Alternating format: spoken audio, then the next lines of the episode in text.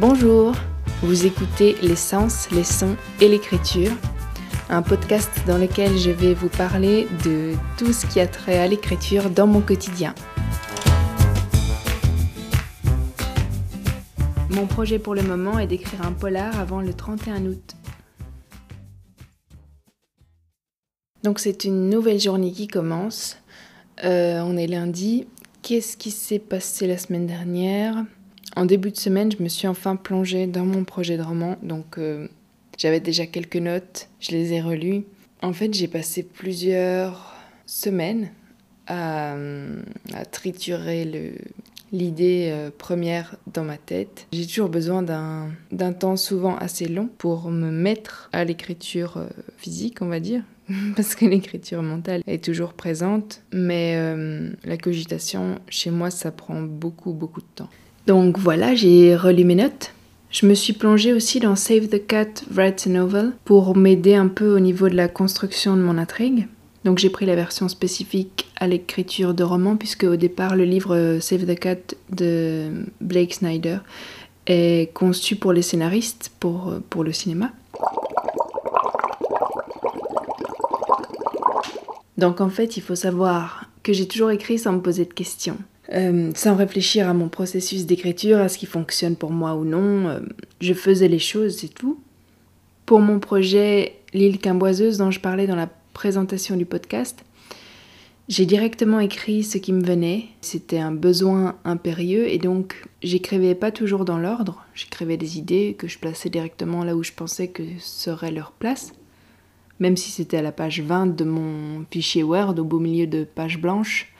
Euh, donc j'avais juste un fichier Word dans lequel je planifiais mes épisodes. Euh, qu'est-ce que je raconte? Euh, Mes chapitres euh, je savais plus ou moins où j'allais, mais le fil du roman se déroulait en écrivant. Par exemple, au début, j'avais moins de 10 chapitres en tête, je savais bien qu'il y en aurait plus. Je connaissais la fin de mon histoire, mais pour aller plus loin, ben, il me fallait écrire. Je connaissais certains détails, certains événements qui allaient arriver, et d'autres gros tournants, par contre, d'autres gros tournants de l'histoire, m'étaient tout à fait inconnus. Et ça me faisait pas peur, au contraire. Donc il allait se passer des choses et je savais pas quoi. Je me souviens qu'à la moitié de l'écriture, je pensais que j'avais tous les chapitres dont j'avais besoin. J'avais tout planifié pour arriver au dernier chapitre à la fin de ma deadline personnelle. Et puis j'en ai rajouté trois parce que ben, l'histoire le demandait. Alors qu'il me restait euh, deux semaines d'écriture, je crois, sur le planning que je m'étais fixé. Mais en fait, plus j'écrivais, plus je sautais d'un chapitre à l'autre. Je me concentrais à chaque fois sur un seul chapitre à la fois, mais hum, souvent des mots, des phrases me venaient, qui avaient leur place plus loin dans l'histoire, ce qui fait que les derniers chapitres euh, se sont écrits tout seuls, quoi. Même si ça m'a demandé des efforts et énormément, énormément d'énergie. Mais plus j'avançais, plus mes chapitres s'étaient déjà développés d'eux-mêmes. Non seulement ils avaient déjà un squelette euh, solide, mais en plus je savais exactement ce que je devais rajouter, comment et, pourquoi. Et tout ça était évidemment noté dans un carnet qui ne me quittait pas.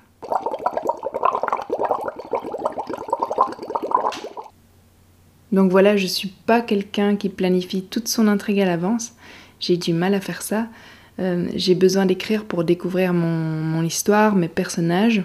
Donc dans le jargon euh, anglophone, euh, ils appellent ça un pantser, par opposition à plotter, qui est plus euh, bah, quelqu'un qui prévoit tout ce qui va se passer à l'avance, qui fait un plan, quoi. En français, je pense que ça a été traduit, alors je sais pas du tout par qui, par, euh, par les architectes qui s'opposent aux jardiniers. je vous avoue que moi, les, les métaphores botaniques, voilà. J'adore J'adore les plantes, la nature, tout ça. Mais architecte jardinier, euh, non. Euh, non. Bof, quoi. Donc j'ai jamais été un écrivain euh, plotter, une architecte, mais je m'étais jamais posé la question. C'est en regardant des vidéos d'auteurs anglophones sur YouTube l'année dernière que j'ai découvert l'éternel débat plotter-pantser.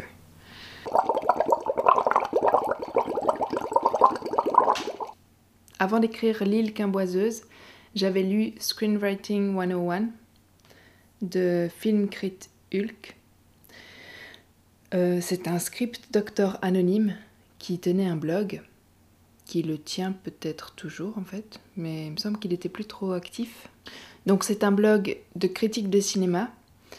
Euh, ce sont des critiques très détaillées avec euh, beaucoup d'humour, de répliques cinglantes et focalisées notamment sur l'intrigue des films, puisque c'est son domaine. Et donc on, on ne sait pas qui c'est. Il a pris comme pseudo Hulk. Et du coup, il écrit, pour la petite anecdote, il écrit tous ses articles en majuscules, ce qui donne l'impression euh, qu'il nous hurle dessus quand on lit. Je me demande si son livre n'était pas aussi écrit en majuscules. Enfin bref. Il avait auto-publié son livre sur Amazon. Je ne sais pas s'il est encore disponible d'ailleurs. Mais la plupart des gros chapitres intéressants, même si tout le livre était vraiment intéressant, Certains chapitres sont, je pense, toujours accessibles sous forme d'articles sur son blog. Je mettrai le lien dans la description de l'épisode. Et ce qui m'avait donc vraiment captivé, c'était la structure, tenez-vous bien, en cinq actes. Et non pas en trois actes comme on le voit euh, partout. Il basait son argumentation sur les pièces de Shakespeare. Et euh, bon, euh, c'est un peu l'argument massu, hein. Il défonce complètement la structure en trois actes et il explique clairement pourquoi c'est de la connerie. Et moi, ça m'avait complètement convaincu à l'époque. Bon, c'était la première fois que je lisais quelque chose sur la structure d'une histoire, sur les façons dont on peut ficeler une histoire dès le départ. Euh, je savais que ça se faisait évidemment. Euh, j'avais entendu des écrivains parler, notamment euh, Jean Telet, qui expliquait qu'avant d'écrire, il faisait un plan de A à Z et que son plan était souvent tellement détaillé qu'ensuite il n'avait plus qu'à s'asseoir et euh, le roman s'écrivait tout seul, quasiment. Donc je savais évidemment comment certains écrivaient leurs histoires, mais c'était la première fois qu'on me racontait la magie sous-jacente en fait. Alors j'ai pas écrit avec cette euh, structure du tout. J'ai essayé, je pense, au début, de, coller à la structure en cinq actes. J'ai essayé et puis ça marchait pas. Je me suis même pas posé de questions. J'ai commencé à écrire mon texte et j'ai complètement laissé de côté cette, structure en cinq actes. Et tout le reste d'ailleurs, puisque hum, il parlait aussi beaucoup des personnages dans son livre. D'ailleurs, sur son blog, il y a aussi un article tiré du livre qui s'appelle Character Trees, donc euh, les fiches de personnages qui. Enfin, c'est très intéressant, mais moi, mes personnages dans l'île quimboiseuse, c'était vraiment des silhouettes brumeuses et c'était voulu. Euh, c'était un projet très particulier en même temps. Donc, tout ça pour dire que j'avais certaines connaissances en matière de construction d'intrigue, mais euh, j'avais pas, j'ai pas du tout le savoir-faire. Je m'y suis jamais vraiment essayée. Sauf qu'ici, je veux vraiment écrire un polar, et je me rends bien compte que ça ne suffit pas de connaître le début et la fin. Il faut quand même que je sache des choses euh, avant le lecteur pour pouvoir le mener en bourrique. Donc euh, voilà. Et ça faisait quand même très longtemps que je voyais partout le livre Save the Cat, même avant la version spécifique à l'écriture de romans d'ailleurs. En plus, pas mal d'auteurs sur YouTube s'y intéressent ces derniers temps, et puis, et puis Elodie du podcast Le Laboratoire d'écriture s'y est remise aussi pour la planification de son tome 2. Et donc voilà, euh, j'ai craqué. J'avais déjà été voir les différents bits, donc les différents points qui forment la structure d'une histoire d'après ce livre. Il y en a 15. Mais euh, j'ai jamais essayé de chercher les points dans mon histoire, euh, dans un projet quoi, qui correspondent à, ces points de structure. Et donc ici, je me suis plutôt intéressée à la partie sur le wide unit, donc sur comment construire un, un policier, un thriller, un roman noir. Et ça m'a aidé à y voir plus clair sur ce que je voulais pour mon histoire. Nouvelle parenthèse, je vais aussi vous parler du fait que j'ai aussi écrit, j'ai essayé d'écrire une nouvelle dont j'avais l'élément perturbateur principal. Oui, j'avais vraiment l'intrigue, je connaissais mes deux personnages principaux, il y avait juste plusieurs fins possibles et j'avais du mal à trancher. Mais cette nouvelle me trottait dans la tête, j'avais vraiment une envie d'écrire et je me suis dit peut-être que ce serait mieux si je planifiais tout avant de commencer. Euh, j'avais envie de m'essayer à la planification avec une nouvelle pour m'entraîner avant de lancer un processus similaire pour un roman. Grave erreur.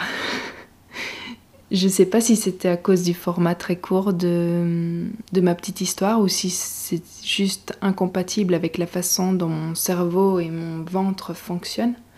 C'est peut-être euh, les deux à la fois. En tout cas, j'ai tout planifié. J'ai mis des jours à élaborer mon plan sur Scrivener. C'était magnifique, avec euh, les couleurs, les personnages. Et puis, j'avais plus envie d'écrire l'histoire. Je me l'étais déjà racontée, elle était là. J'avais pas, j'avais pas besoin de l'écrire. À partir de là, euh, gros blocage. Je me suis forcée à écrire un truc qui me dégoûte encore aujourd'hui tellement c'est insipide et très très médiocre. C'était nul, c'était à chier, c'était vraiment pourri. Bouh, rien que d'y penser, j'ai des frissons. en faisant ça, j'ai pensé au nanovrimo parce que comme je bloquais, je me suis dit allez, lâche-toi, le plan est là, écris, écris, écris, et puis on s'occupera de réécrire mieux plus tard. En plus, j'étais en pleine correction de mon petit livre euh, Au fond, un jardinet étouffé, en plein travail éditorial avant sa publication en décembre dernier. Donc j'avais un peu plus conscience du travail de correction qu'implique l'écriture. J'avais cette notion de la phase de correction qui prend du temps, qui se fait de manière très rigoureuse et qui me correspond tout à fait parce que je suis super exigeante. Et donc je me disais, vas-y, écris ce truc, on s'en fout si c'est nul au niveau du vocabulaire, euh, de la structure des phrases, écris ton premier jet, sors tout, et après on fera quelque chose de bien. Je comprends maintenant que j'ai combiné deux manières de faire qui sont incompatibles avec mon fonctionnement. Premièrement, faire un plan. Euh, deuxièmement, écrire un premier jet sans réfléchir et me reposer sur la réécriture qui viendra par après je me rends compte à quel point c'est idiot pour moi qui suis complètement déstructurée si j'ai si j'ai pas l'écrit. La principale raison pour laquelle écrire a toujours été mon moyen de communication le plus confortable, avec lequel je suis le plus efficace, c'est la réflexion. L'écrit permet ce temps de réflexion nécessaire à la recherche du mot, de la tournure la plus propice à la compréhension d'un message. D'ailleurs, euh, j'ai écrit ce passage. Je serais incapable de dire ça, de vous livrer de façon intelligible sans le silence qui va avec la recherche de mes mots, sans eux. Et franchement, si c'est pour écrire comme je parle, autant me flinguer tout de suite, quoi. Ça n'a aucun sens. Et alors repasser sur ce ramassis de mots fades pour me rappeler combien mon vocabulaire est pauvre quand je ne pense pas. Euh, quelle horreur, quelle horreur. Donc pour en revenir à cette nouvelle, euh, ben, j'ai écrit de la merde. J'ai fait une tentative, une nouvelle tentative pour l'écrire à ma vraie sauce, puisque ce que j'avais écrit euh, ne me ressemblait pas. Non seulement le style était à chier, mais en plus, en planifiant à l'avance, c'est comme si j'avais gommé toutes les aspérités. J'avais, j'avais, j'avais gommé ma propre voix pour écrire un truc euh, lisse, mou, plat, qui, qui n'avait aucun caractère. Je venais de tuer ma créativité en fait. Et cette expérience, c'est pas que ça m'a traumatisé, mais euh, quand même, je me suis dit c'est la première fois que je construis un truc et ça ressemble à rien en fait. Maintenant que je me lance à nouveau dans un projet assez long, ben j'ai pas envie de me rater. je veux retrouver vraiment ma propre façon de faire et en même temps j'ai besoin, si pas d'une structure complète, ça peut, ça peut se, construire en cours de route. Au moins de quelques éléments que j'ai besoin de connaître, même s'ils apparaîtront euh, très tard dans le roman, pour pouvoir incruster des indices, des faux indices euh, dès le départ, puisque c'est un polar. Mes premiers jets ont toujours été très propres, d'ailleurs. C'est ce qui fonctionne pour moi visiblement, donc je vais garder ce mode de fonctionnement, euh, lent. Je sens que là, j'ai besoin de commencer à écrire sans mettre au point l'histoire de bout en bout. Parce que si je planifie tout en détail, ben j'ai plus envie d'écrire l'histoire puisque je me la suis déjà racontée. Et donc la semaine dernière, je me suis laissée aller en fait. J'ai pris des pages et des pages de notes sur les scènes que je voulais, sur les personnages, sur, euh, sur les thèmes qui ont commencé à émerger. Et alors, euh, j'ai aussi ce blocage quand je connais pas encore le nom de mes personnages. Si je sais pas comment ils s'appellent, je ne peux rien écrire sur eux. Ça doit être mon côté maniaque. j'ai peur de ne pas retrouver les choses que j'écris sur eux. Ou de me demander ensuite de quoi je parlais puisque je ne les nomme pas. Bon, euh, j'ai trouvé, j'ai trouvé, j'ai fait une super trouvaille. J'ai trouvé le nom du personnage qui meurt et sur lequel aura lieu, aura lieu l'enquête. Enfin, en tout cas, du premier personnage qui meurt. Peut-être que d'autres euh, mourront après. je ne sais pas encore. Je sais même plus comment je suis tombée sur ce nom, tellement le parcours euh, de recherche Google était alambiqué.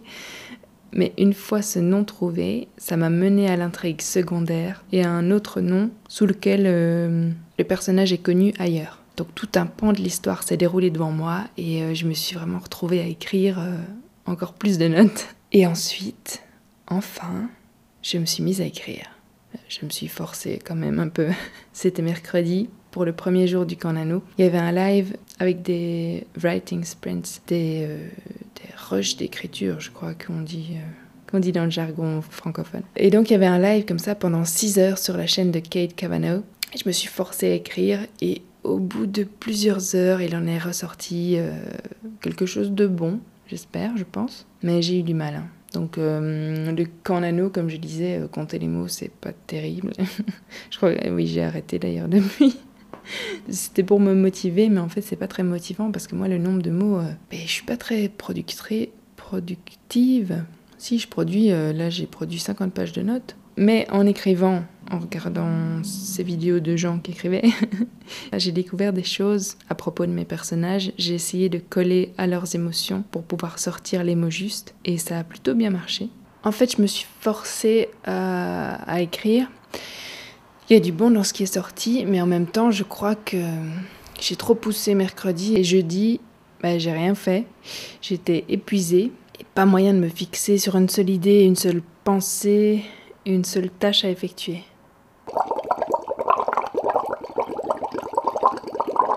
Bon, ben, je vais me remettre à mes notes, à mon écriture. J'espère écrire quand même. Il y a une scène qui m'est venue euh, ce matin en me brossant les dents.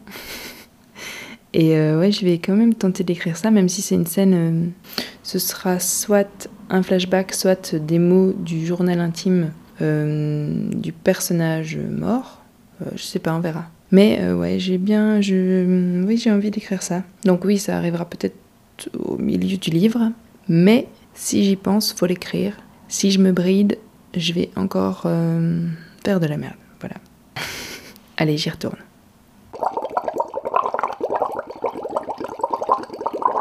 Bon, euh, ça va pas du tout. Le nom de mon personnage principal ne lui correspond pas. Je me suis lancée à la recherche de ce nom qui ne vient pas. Euh, et tant que je l'aurais pas trouvé, je serais coincée. Le fait de l'appeler par un nom qui ne lui va pas, euh, ça bloque le chemin. Ça bloque le chemin de mes pensées en fait. Je peux pas trouver la suite de mon histoire, le faire agir et penser tant qu'il n'a pas de nom. C'est comme s'il agissait. Oui, c'est comme s'il agissait dans la peau d'un autre, s'il n'était pas lui-même, quoi. Je m'en vais chercher ça.